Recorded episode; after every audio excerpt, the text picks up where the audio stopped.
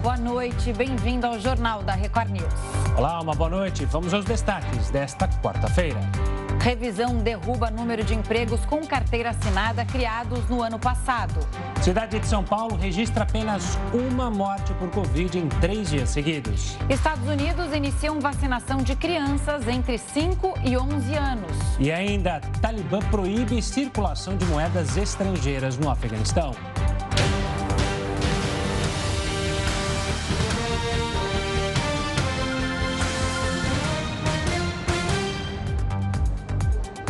Trabalhadores pedem que a desoneração da folha de pagamento seja ampliada. A medida permite que empresas paguem a alíquota de até 4,5% sobre a receita bruta, em vez de 20% sobre o pagamento dos salários. A desoneração está prevista para terminar no fim do ano. Hoje, beneficia 17 setores da economia. Empresários dizem que, se não for estendida, 6 milhões de trabalhadores podem ter o emprego ameaçado. O projeto que prorroga o prazo está na Comissão de Constituição e Justiça da Câmara. Outro assunto importante em Brasília hoje é a PEC dos precatórios. Há uma grande movimentação na Câmara para a proposta ir à votação. E quem conta isso para a gente é o Yuri Ascar. Yuri, boa noite. A sessão extraordinária tinha sido marcada para seis da tarde. E aí, o que aconteceu? Houve quórum, não houve quórum? Aí teve uma manobra né, do presidente da Câmara para conseguir o, o número necessário para fazer a votação acontecer. E aí, como é que está agora? Boa noite, Camila. Boa noite a todos. Neste momento, o presidente da Câmara, Arthur Lira, está se dirigindo ao púlpito aqui para um pronunciamento à imprensa, exatamente para esclarecer o que, vai acontecer a partir de agora. Porque até o momento, apesar de toda a mobilização e muitos acordos, a PEC dos precatórios ainda não chegou ao plenário da Câmara dos Deputados. De acordo com a base governista, já existem os votos suficientes aí para essa aprovação que são, no mínimo, 308 votos, de um total de 513 deputados. Durante todo esse período de feriado prolongado, a base governista fez um esforço muito grande para trazer o máximo possível de deputados aqui para casa. O quórum está alto, sim, mas ainda existe um risco de, se colocada em votação a PEC dos precatórios nesse momento, ela possa ser derrotada. Então, uma outra alternativa é manter essa mobilização também para amanhã e garantir alguns votos a mais para essa essa aprovação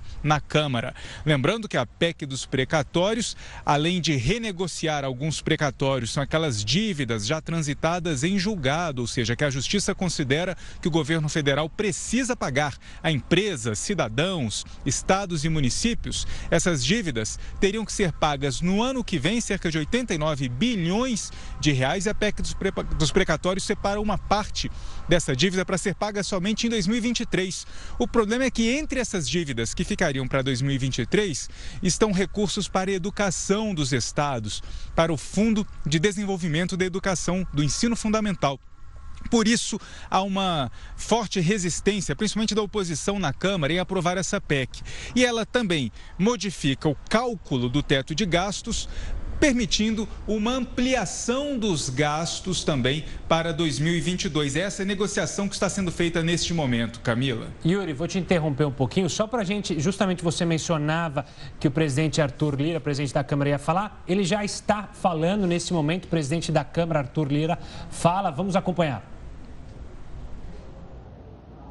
Temos Arthur Lira ou não? Pode pautar uma discussão onde 20 milhões de famílias brasileiras passam por fome hoje. Estão abaixo da linha da pobreza com todos os rebotes da pandemia. Ou seja, a pandemia trouxe problemas sanitários graves, 600 milhões de mil brasileiros morreram, não é? Nós não desconhecemos isso, fomos o tempo todo solidários, essa casa nunca se fechou virtualmente e ela agora passa por transformações, ela volta para o trabalho presencial, há resistências, todo o estado é, de manutenção do status quo, ele demora a engrenar, mas nós vamos voltar com todas as seguranças, com todos os protocolos para funcionar. Então, com essas dificuldades todas, nós temos, dentro desse texto, um auxílio temporário de 400 reais para 20 milhões de brasileiros, mais ou menos. Nós temos um parcelamento de todos os débitos previdenciários de todos os municípios que fizeram a reforma da Previdência, de 60 para 240 meses, para amenizar essa situação. Nós temos, com o ajuste do teto de gastos de 26 para 21 e a mudança de julho, junho para dezembro, janeiro, uma folga que permite todas as despesas estão ali discriminadas pelo relator. Não há essa versão mentirosa de dizer que vai se usar dinheiro para fazer farra, para furar teto, para criar dificuldades e outros programas. Não. O que se sobra de todo esse contexto é um bilhão e pouco de um total de 83 bilhões.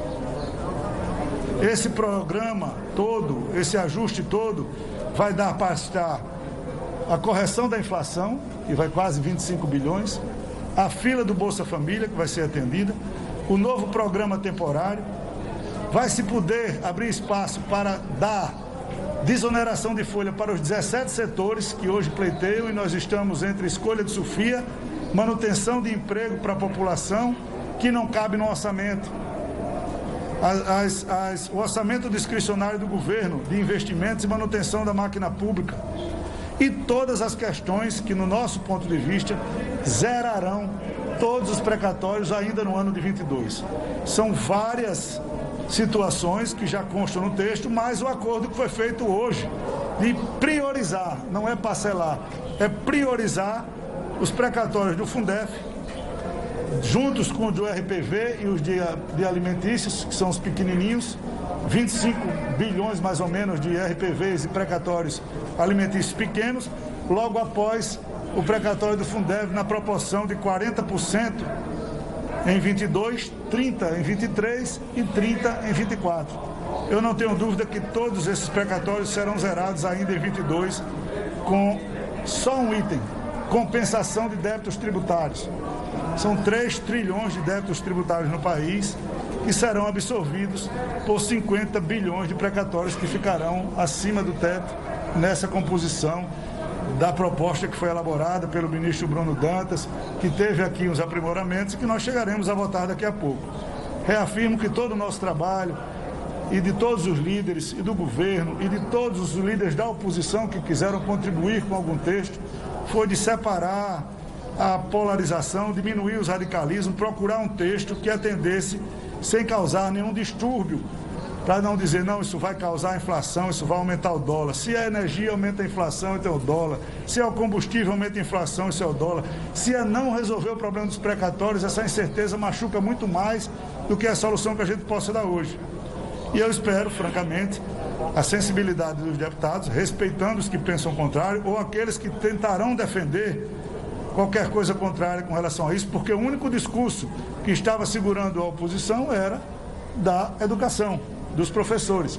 E nós também fechamos acordo com os três sindicatos que representam os professores no Norte e Nordeste, que concordam com a priorização de 40, 30, 30 e também fiz um acordo com eles de pautar um projeto que foi do deputado, ex-deputado JHC e vários outros deputados, que regulamentam definitivamente essa questão dos 60% da educação. Então fiz um acordo e vou cumprir de levar à pauta esse projeto que discutirá debaterá e será votado com relação a essa questão da educação. Qual a sua percepção?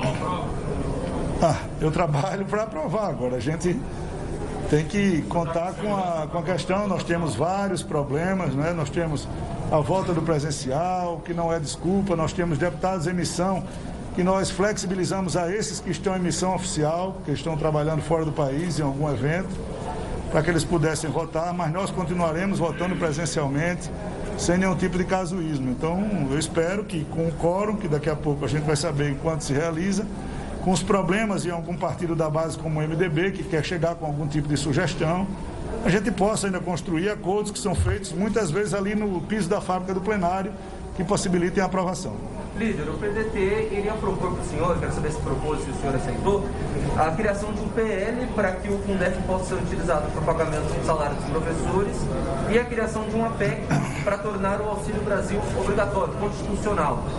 Rolou essa, esse, essa Não, proposta? A, a, eu acabei de falar aqui que vou pautar um projeto, inclusive que trata dessa questão dos 60% dos professores. O meu acordo foi esse também, é que nós sempre construímos alternativas que possam agregar. Então, se está uma dúvida com relação a essa questão, se esclareça de uma vez. E com relação à PEC, ela tem uma PEC tramitando no Senado, do, se eu não me engano, do senador Eduardo Braga, com relatoria do senador Anastasia. E aqui tem uma que trata do SUAS, de autoria do deputado Danilo Cabral e de relatoria do deputado André Figueiredo, que pode ser adequado, justamente isso. Você não vai criar um programa, você não vai dizer quanto é um programa, nem quem serão os beneficiados, nem quanto custará. Mas você constitucionalizará um programa de renda básica, que é o interesse do Senado e da Câmara. Não vejo nenhum problema com relação a isso. Presidente, em relação à priorização do Fundef, ela vai ficar dentro ou fora do teto de gastos? Não tem nada absolutamente fora do teto. Não, e dentro também do teto Dentro do teto de 22. Tá, e do, do teto dos precatórios também. Vou repetir. Nenhum pagamento será fora do teto. A PEC ela continua a mesma. Nós iremos priorizar os RPVs, os alimentícios, as pessoas idosas com deficiências e o Fundef, prioritariamente. Depois os outros cronologicamente. A aglutinativa global que será apresentada agora no plenário pelo deputado Hugo, mas retratando exatamente tudo isso que eu estou falando aqui. Ah, mas aí. Nós, nós estamos aqui... ouvindo o presidente da Câmara, Arthur Lira, que fala agora aos jornalistas, né, Yuri? Vamos debater aqui. Ele está tentando explicar como o, o, governo pretende, ou essa PEC pretende, trabalhar o ajuste de teto de gastos, né? E como os precatórios, o que, que vai ser priorizado no pagamento desses precatórios, que são as dívidas da União, que a União tem que arcar, tem que honrar é, no ano de 2022 e também em 2021. E aí, como ele vai fazer esse ajuste, essa, essa medida vai fazer esse ajuste, né? Também falou sobre a questão da votação presencial. A votação é, seria presencial e aí é, foi, foi é, decretada agora há pouco, publicada no Diário Oficial, uma sessão extra é, para que deputados que viajaram para a COP26, eles pudessem participar dessa votação de forma virtual. Mas você que está mais por dentro pode é, explicar melhor para a gente sobre essa fala do Arthur Lira agora em Brasília.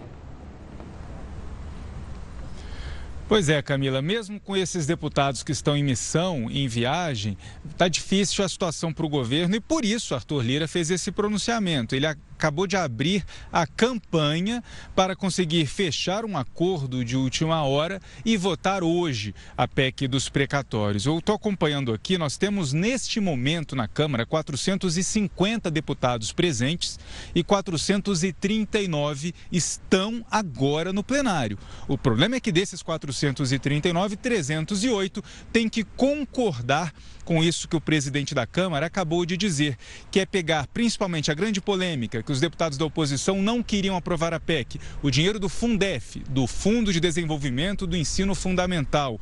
E os deputados da oposição querem que esses recursos sejam pagos de uma vez só em 2022. Arthur Lira acaba de fechar um acordo, uma espécie de meio acordo é, garantindo 60% em 2022 e 30-30. 30%, em 2023, mais 30% em 2024. Resta saber se aqueles deputados que hoje estão resistindo à aprovação da PEC vão aceitar esse tipo de meio acordo para fazer essa aprovação hoje. Arthur Lira disse também a favor da aprovação da PEC dos precatórios, dizendo que só ela pode garantir os recursos, inclusive para desoneração. Abrimos o programa de hoje falando sobre esses 17 setores que mais empregam no Brasil e que estão hoje dependendo né, da aprovação de um projeto que está parado. A análise está suspensa na Comissão de Constituição e Justiça da Câmara, a pedido do próprio governo federal. Né? Os deputados querem aprovar esse projeto que vai prorrogar a desoneração da folha desses 17 setores por mais dois anos. Essa desoneração acaba agora em dezembro, o que pode causar mais desemprego no país. E todas as outras demandas que necessitam de dinheiro, Arthur Lira disse que será exatamente a PEC dos precatórios que vai resolver. Ela que vai trazer os recursos necessários para o Auxílio Brasil garantir o pagamento de 400 reais a pelo menos 17 milhões de famílias. E ele também já acena para até 20 milhões de famílias, zerando a fila que hoje existe existe no Bolsa Família. Então, são argumentos que podem convencer alguns deputados que ainda estão resistindo a essa votação e caso realmente ele não consiga garantir esse quórum para hoje, o governo deve seguir mobilizando a base aliada para fazer essa votação no máximo amanhã, porque é bom lembrar que o Bolsa Família não existe mais e os recursos para, para o novo Auxílio Brasil não estão garantidos e o auxílio emergencial também acabou em outubro. Camila, Gustavo.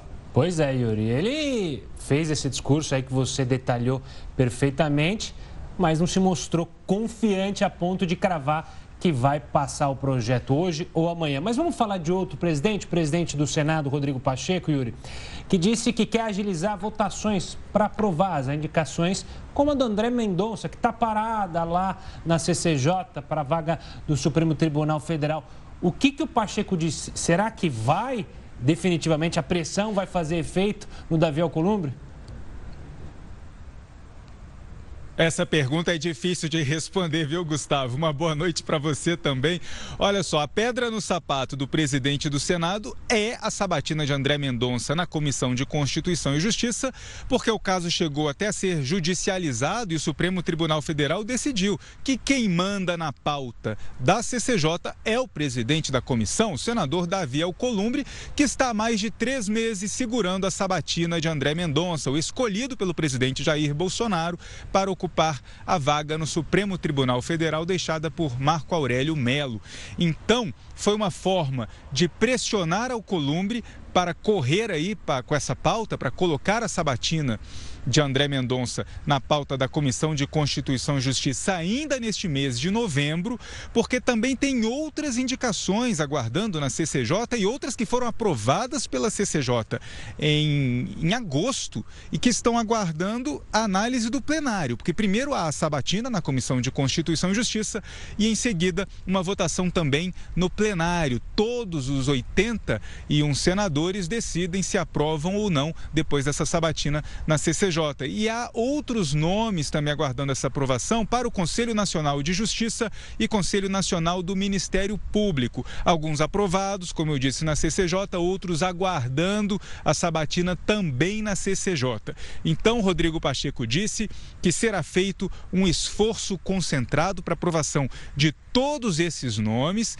Então, ele não citou especificamente o nome de André Mendonça para não fazer nenhuma pressão específica ou explícita da Via Columbre, mas ele espera que todos os nomes, incluindo o de André Mendonça, sejam analisados e aprovados pelo Senado nos dias 30 de novembro, 1 e 2 de dezembro. Esse é o calendário de Rodrigo Pacheco. Vamos ver se bate com o de Davi Alcolumbre também. Pois é. Gustavo. É. Pois é, Yuri, é recado dado, né? Mesmo que indiretamente, mas o recado tá aí, né? Obrigada, Yuri. Boa noite. Obrigada pelas explicações. Uma boa noite, Yuri. Vamos falar agora do índice de preço ao consumidor, que subiu 1% em outubro na capital paulista. O índice foi ligeiramente menor do que registrado no mês de setembro. Habitação, transportes e educação foram os itens que puxaram a alta. O IPC da FIP acumula alta de mais de 8% no ano. Escolas estaduais e particulares de São Paulo começaram a receber 100% dos alunos, sem o distanciamento. A liberação começou no dia 18, mas a maioria das escolas não tinha espaço para receber os alunos com a distância de um metro entre as, as carteiras. O uso de máscara continua obrigatório. Só alunos do grupo de risco estão autorizados a seguir no ensino remoto. E a Universidade Federal de Minas Gerais é a primeira do país a ter licença da Anvisa para fabricar um contraste que consegue identificar o câncer de mama logo no estágio inicial. Estas imagens simbolizam um momento histórico para a ciência, a chegada à Universidade Federal de Minas Gerais dos componentes para a produção do primeiro marcador do país capaz de identificar o câncer de mama no mais inicial de todos os estágios da doença. Esse marcador é o fluorestradiol, que já foi aprovado pela Anvisa. Ele é injetado no corpo da paciente. No tomógrafo, age como se fosse um contraste, identificando onde estão as células cancerosas, antes mesmo de qualquer sintoma aparecer. A novidade promete tratamentos mais eficientes, menos tóxicos e invasivos. é um exame que muda a conduta em mais de 40% dos casos, deixando o médico, que é o responsável pelo tratamento, muito mais ciente da situação que realmente está acontecendo com o paciente. O desafio dos cientistas é da porta para fora do laboratório. Por ser radioativo, o marcador tem vida curta. Precisa ser produzido e injetado nas pacientes em no máximo 10 horas. Por uma questão de logística, só os estados que recebem voos direto de Belo Horizonte serão contemplados com as primeiras distribuições. Por enquanto, o fluorestradiol vai estar disponível apenas em clínicas e hospitais particulares, mas ainda é muito caro, 834 reais uma única dose. O dinheiro arrecadado será obrigatoriamente revertido para custear os insumos utilizados e investir em pesquisas dentro da universidade. A expectativa é que o produto chegue logo também ao SUS para ajudar no tratamento da doença, que só este ano terá 66 mil novos casos registrados no país. Uma tremenda esperança para pacientes como a Luanda, que há quatro anos luta para vencer o câncer de mama. O diagnóstico precoce teria me poupado de muita coisa, tanto de tratamento quanto de qualidade de vida. O Rio de Janeiro e mais sete cidades brasileiras prometem cortar a emissão de gases de efeito estufa pela metade. A promessa foi feita na COP26. Assunto para o Heródoto Barbeiro. Heródoto, ótima noite para você. Conta pra gente quais são os desafios que vamos enfrentar, hein? Olha, Camila, os desafios são muitos. E com essa participação das cidades, a gente mostra o seguinte: na COP, que estava acontecendo em Glasgow, na Escócia, ela não envolve só os países e os líderes que foram lá. Aliás, tem líder lá que foi lá e dormiu até na, na, na COP, como a gente mostrou aí. Mas ela pode envolver também uh, empresas privadas.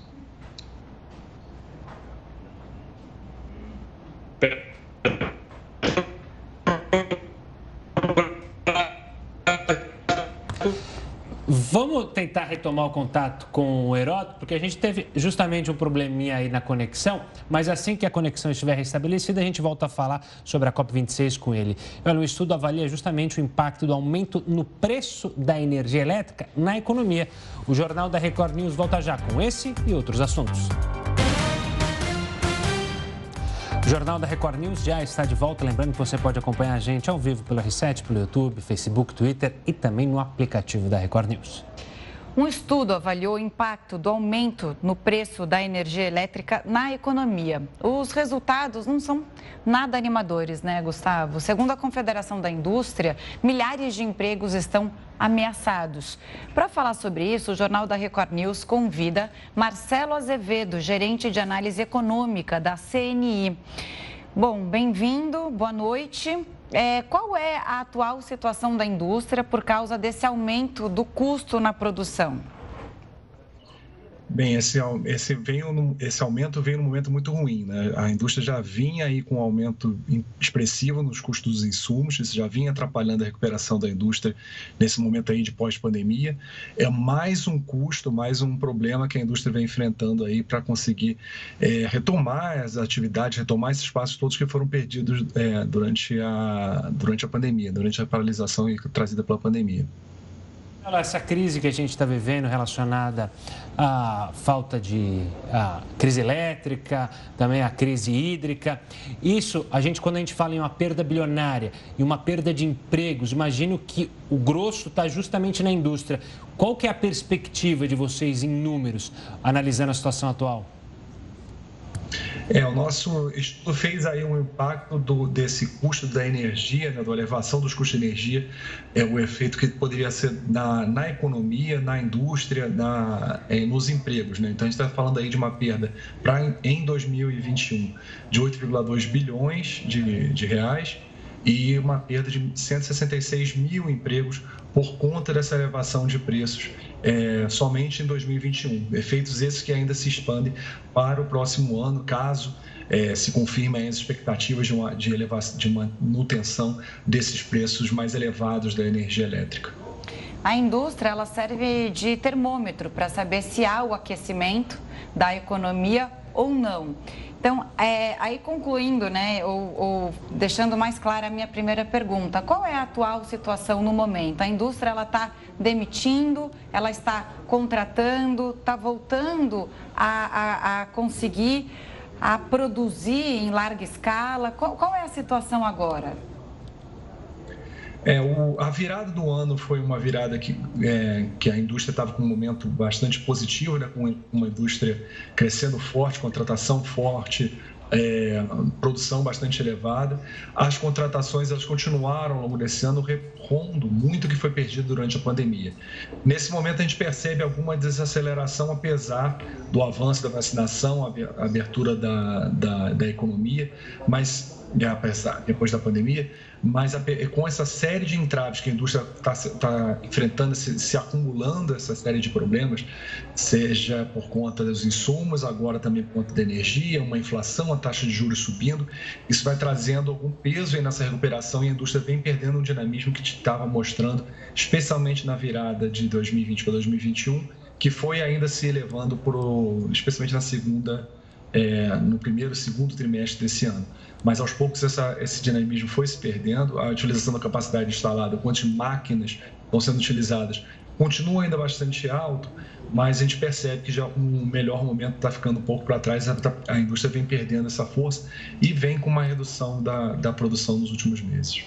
Marcelo, o quanto que essa crise que a gente está vendo, especialmente a crise hídrica, afeta a competitividade da nossa indústria comparado a produtos que podem vir do exterior relativamente mais baratos, afinal, eles estão adaptados a esse custo alto da energia. Muitos países já usam termoelétrica, já usam outras modalidades. Isso pode afetar? Isso está ali nessa conta que você falou, bilionária de perdas para a indústria?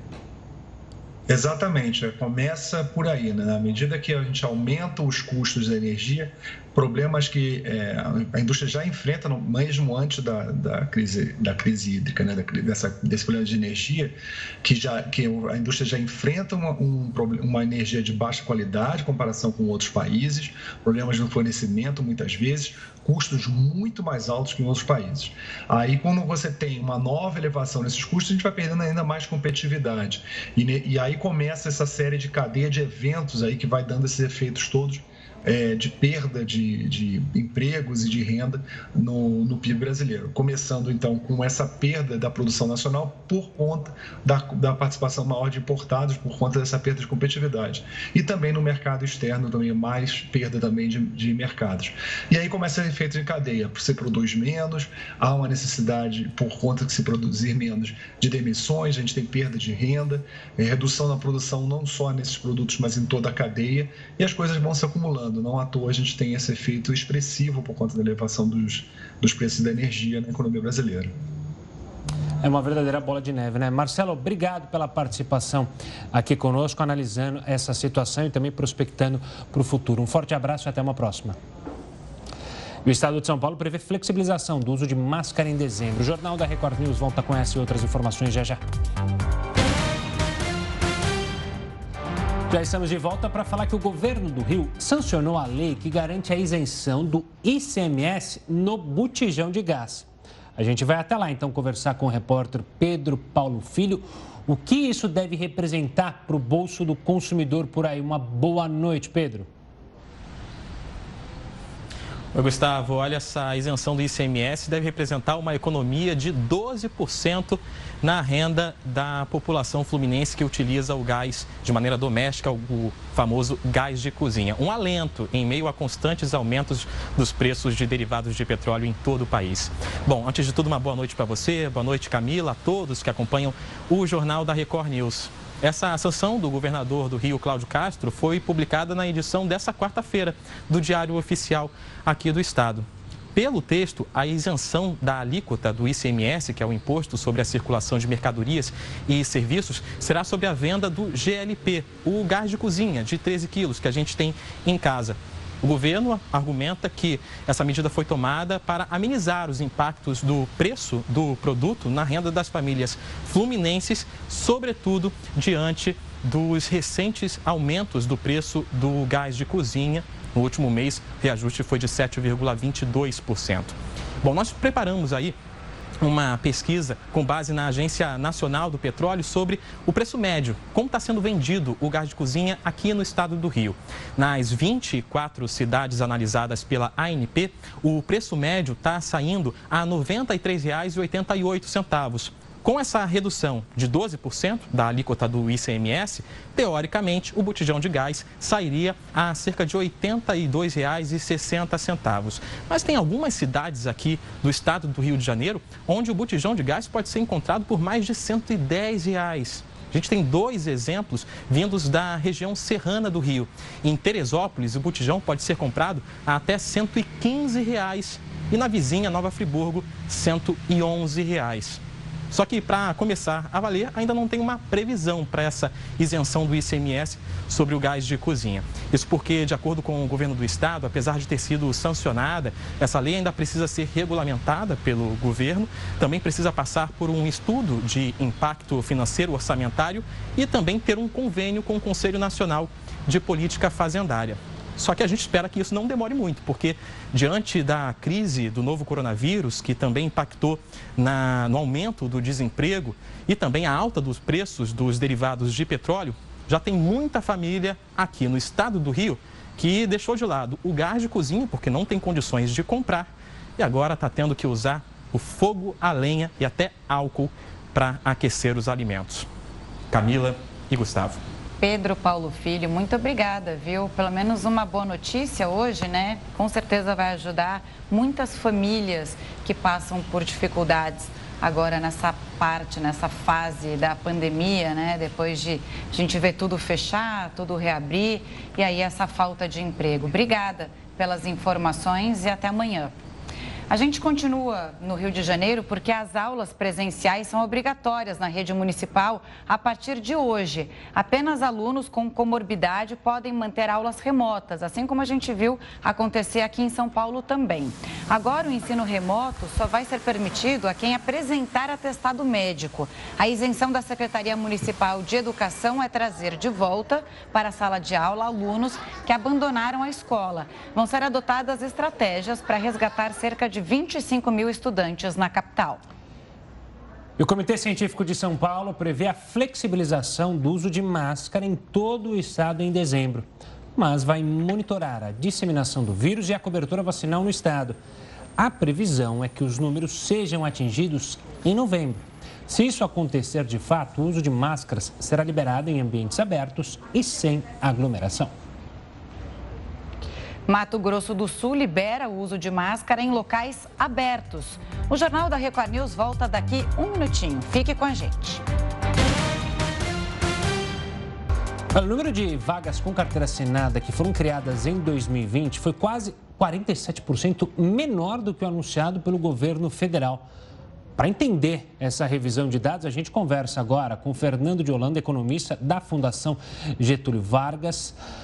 Professor, obrigado pela participação, mas chama atenção uma diferença tão grande assim numa revisão. Isso é algo corriqueiro? O Ministério do Trabalho até fala que foi uma variação, se você olhar mês a mês, dentro da normalidade. Mas não chama atenção? Uma boa noite, professor. Boa noite, boa noite aos telespectadores. Chama atenção a variação do número, mas de fato ela é uma variação normal. Ou seja, se você pega é, mês a mês, esse dado é atualizado. O que acontece na prática é que as firmas reportam a admissão e a demissão dos trabalhadores ao CAGED, que é esse cadastro que, com os dados divulgados pelo Ministério. Só que algumas firmas atrasam essa esse relatório, né? elas atrasam em avisar se contrataram ou demitiram. Em geral, o ajuste é maior no primeiro mês, ele vai caindo no segundo e agora dez meses depois, ele é muito menor do que numa primeira revisão. Mas isso, de fato, é normal. Né? E se você observa é, o, o dado divulgado no final de dezembro, que foi cerca de 100 e é, 40 mil trabalhadores, se não me engano, vagas criadas. Se você não fizesse nenhum ajuste, ele seria mais de 200 mil. Então, ao longo do ano, você vai ajustando tudo isso e ele vai se dissipando esse erro. E, em geral, o erro é justamente na demissão principalmente numa crise como essa, em que muitas firmas acabaram de existir, elas deixaram de existir. Então, já que a pessoa não está produzindo e não está gerando renda, ela não vai perder o tempo dela avisando para o governo que ela quebrou. Olha, esse pessoal perdeu o emprego. Ah, simplesmente a falta da atividade gera essa falta de dados, que ao longo do tempo acaba sendo revisada. É, muitas empresas fecharam ou faliram na pandemia, elas não dão esses dados, mas 47% é o que chama a atenção, é a porcentagem, né? Muita coisa que deixou de ser reportada. E aí eu queria saber o seguinte: como é que está então a situação atual? Essa recuperação em V está de fato acontecendo, como falava o ministro da Economia, que a economia é, estava. É, caiu, né, para depois voltar a subir e retomar de uma maneira é, em ascensão forte. E aí, o que está acontecendo? Não, a recuperação continua. Obviamente, se você compara com o número anterior, ele é mais fraco, mas ele ainda é positivo. Né? Vamos lembrar que a gente veio de um ano de pandemia, mesmo com esse ajuste, o ano passado termina no positivo, o que surpreendeu muita gente tá? o que mostrou uma capacidade de recuperação da economia e ainda complementa os dados do CAGED, a PNAD, que é aquele dado do IBGE que mostra o emprego com carteira e também o sem carteira. Vale ressaltar que o CAGED só tem emprego formal, então só mostra uma parte da economia. Então esse ajuste que você mencionou, que ele é grande, ele assusta para quem não está acostumado a ver, em geral ele é muito maior no primeiro mês seguinte a esse reporte. Fernando, é, olhando por setores, tem algum que chama mais atenção nessa variação? Normalmente, oh, um grande impacto em 2020 foi justamente no setor de serviço, por causa da pandemia, muitas bares tiveram que ficar fechados. Na indústria, a situação é um pouco mais calma, é, os, os empresários conseguiram segurar os empregos ou também não? Olha, a indústria ela teve algumas facilidades em relação ao comércio, né? Pela característica do emprego em geral, ela adotou mais o programa de proteção do emprego do governo federal, né? O que ajudou a proteger o trabalhador a demitir menos. E a recuperação da indústria ela ocorreu antes porque ela não necessita tão fortemente do contato pessoal. A maior dificuldade setorial ainda se encontra no setor de serviços, que é justamente aquele que mais emprega na economia brasileira. Então, enquanto a gente não conseguir que o setor de serviços volte a empregar como antes, é difícil que as, ver as, a taxa de desemprego cair de forma significativa, porque o setor que mais emprega é o setor de serviços, e esse é um setor mais diretamente afetado pela pandemia, porque ele muitas vezes serviços, comércio, serviço pessoal, principalmente na parte de serviços, são setores que sofrem muito porque eles demandam o contato das pessoas o que não está acontecendo é, ou não pôde acontecer durante muito tempo na pandemia. Obrigada, Fernando de Holanda, economista, que participou aqui do Jornal da Record News. Obrigada pela participação. Boa noite ao senhor. Mato Grosso do Sul liberou o uso de máscara em locais abertos. O uso continua obrigatório em ambientes fechados ou com aglomeração. A medida é resultado do avanço da vacinação no estado. 65% dos moradores já tomaram as duas doses da vacina contra o coronavírus. Na capital, Campo Grande, a prefeitura manteve o uso obrigatório da máscara em todos os lugares. Vamos falar agora então da situação da pandemia, os números desta quarta-feira. Segundo o Conas, o país chegou à marca de 21 milhões 835.785 casos. No total, o Brasil registra 608.235 mortes, isso desde o início da pandemia. 164 pessoas morreram pela Covid-19 nas últimas 24 horas. E agora, como está o andamento da vacinação no país? 73,15% dos brasileiros foram imunizados com a primeira dose. 55,15% da população tomou as duas doses ou a dose única da vacina contra o coronavírus. E 4,34% já tomaram a dose de reforço. Talibã proíbe circulação de moedas estrangeiras lá no Afeganistão. Esse é o tema para o próximo bloco. Jornal da Record News. Volta já. O Jornal da Record News está de volta com uma ótima notícia, aliás. O brasileiro está voltando a viajar e as agências registram aumento na procura por pacotes. Faz exatamente um ano e nove meses que a Rose não viaja.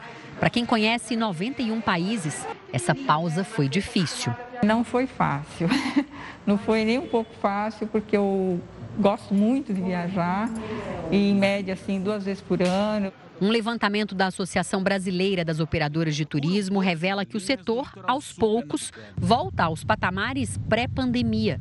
Em setembro, 36% das operadoras de viagens registraram faturamento igual ou maior a 75% da média histórica. Desde o começo da vacina, mês a mês, o cenário o turismo brasileiro e internacional, muito mais brasileiro, vem melhorando. Então, as pessoas estão procurando alternativas para se desestressar. A recuperação fica ainda mais evidente na comparação com os números de 2020. Quase metade das agências dobrou o faturamento em setembro deste ano em relação ao mesmo mês do ano passado. E a perspectiva do setor é que esse crescimento tenha o ritmo mantido nos próximos meses. Renata é dona desta agência de turismo em São Paulo. Ela diz que ainda não alcançou os números de antes da pandemia, mas acredita que falta pouco para isso. Com a, a vacinação, né, os, os, idosos já com a terceira dose, é, a abertura das fronteiras, a demanda reprimida, que já está apta a viajar, acredito que o crescimento virá. Olha, a Organização Mundial da Saúde aprovou uso emergencial da vacina Covaxin produzida pela Índia. O imunizante é recomendado para maiores de 18 anos, com exceção de gestantes, e deve ser aplicado com intervalo de quatro semanas entre as doses. A Covaxin mostrou eficácia de 78%. A vacina, é bom lembrar, não é usada aqui no Brasil. As cidades da Grande São Paulo registram menos de mil pacientes internados com a Covid em leitos de terapia intensiva. Este enfermeiro do Hospital Emílio Ribas, referência para o tratamento da Covid-19 em São Paulo, lembra dos dias difíceis que passou quando os leitos de UTI chegaram ao limite da capacidade. Nós tínhamos mais pacientes chegando do que tínhamos leitos para poder acomodar. Muitos dos nossos colegas se contaminaram, eu mesmo me contaminei. Isso aí é, a gente nunca vai esquecer. Há oito meses, o estado de São Paulo vivia o pior momento da pandemia. Superava 31 mil internações, mais de 13 mil em UTIs. No pico da segunda onda, a Grande São Paulo, Baixada Santista e Interior Paulista chegaram a ter oito vezes mais pacientes em leitos de UTI. Aqui em Ribeirão Pires, 40 pacientes morreram à espera de uma vaga de UTI. Hoje, com 100% da população vacinada, dos cinco leitos de UTI, só um está ocupado. Os casos graves que chegam aqui são, em geral, de pessoas que não se vacinaram ou não completaram a imunização. O hospital de campanha e a unidade de pronto atendimento não davam conta da demanda. Todo o sistema trabalhava à beira do colapso. Agora são 3.200 internados no estado, 1.600 em enfermarias e 1.500 em UTIs. Na região metropolitana, pela primeira vez, menos de mil pacientes graves estão em atendimento nos hospitais. Este infectologista diz que os índices cada vez mais baixos de contaminação têm relação direta com a vacinação. À medida que avançamos no número de vacinados, o número de doentes é, diminui, consequentemente a taxa de transmissão, já que as pessoas não mais doentes, não mais doentes transmitem menos. E os idosos, aqueles com doenças crônicas, aqueles que têm maior risco de hospitalização, é, ao não se adoecer, acabam reduzindo também as taxas de hospitalização e morte. No cenário internacional, a Holanda anunciou a retomada de restrições justamente contra o coronavírus. O governo voltou a exigir o uso de máscaras em espaços públicos e também expandiu a obrigação do comprovante de vacinação em ambientes como museus e restaurantes. As infecções por coronavírus na Holanda atingiram o nível mais alto desde julho deste ano. O país vacinou 67% da população. Uma menina de 4 anos que estava desaparecida há mais de duas semanas foi encontrada pela polícia na Austrália. Cleo Smith estava numa casa a 100 quilômetros do local de onde sumiu. A menina estava sozinha e em boas condições de saúde. Ela desapareceu da barraca em que acampava com os pais e o irmão. A polícia prendeu um suspeito de 36 anos, mas não foram divulgados detalhes sobre a investigação. E agora tem aquele convite especial para você. Daqui a pouco tem a Fazenda News ao vivo noite de prova do fazendeiro em A Fazenda 13. É repertório de sobra para o nosso talk show interativo A Fazenda News. E aí, o que você acha, hein? Quem será que leva o chapéu mais cobiçado ali do reality? Rico, Solange ou Marina? Vai movimentando já a hashtag A Fazenda News, dando a sua opinião e participando também, porque hoje estarão com a gente para comentar tudo o que está acontecendo por lá. Ela, que já esteve em Itapecerica da Serra, Lari Botino, a quinta eliminada dessa edição, e também a jornalista Gisele Alquas. Então se liga, logo depois de A Fazenda 13, tem aqui o nosso pós-game, o nosso after, A Fazenda News. É só chegar, a gente se vê. O ataque contra um hospital militar de Cabu, no Afeganistão, matou um dos principais chefes do Talibã. Essa é a maior baixa do Talibã desde que o grupo tomou o poder do país em agosto. O Estado Islâmico assumiu a autoria do atentado. As explosões e os tiros mataram 19 pessoas e feriram mais de 50. E ainda sobre o assunto, o Talibã proibiu hoje a circulação de moedas estrangeiras, isso em todo o território do Afeganistão. O anúncio foi feito pelo próprio regime e tem como objetivo combater as transações comerciais com dólar americano. De acordo com os líderes do grupo radical, o uso exclusivo da moeda afegã é importante para recuperar a economia e incentivar os interesses nacionais. Quem não cumprir a nova ordem pode ser penalizado. A criação de imunizantes contra a Covid-19 é uma das maiores vitórias de 2021, sem dúvida. Mas não é só isso. A vacina, tão falada desde o início da pandemia, foi eleita a palavra do ano. Você já ouviu em algum momento a palavra Vax? Ela é uma forma abreviada de se dizer vacina em inglês. Só esse fato já daria um clima todo especial para essa palavra nos tempos de pandemia. E essa tal de Vax foi eleita a palavra do ano pelo dicionário Oxford, um dos principais da língua inglesa. O termo já existe desde os anos 80, mas começou a ser mais usado nesse ano. E várias derivações dela foram criadas. O que chamamos em português de duas doses, os ingleses chamam de double vaxxed os não vacinados por aqui, no inglês, se tornam unvaxxed. E as pessoas contrárias às vacinas são anti-vaxxer. Até a maratona de vacinas aparece nessa lista. Na tradução para o inglês, ela se torna vaxathon. São muitos novos termos para uma palavra considerada antiga. O termo vacina foi usado pela primeira vez lá em 1799, depois de experimentos feitos no Reino Unido para a criação de um medicamento contra a varíola.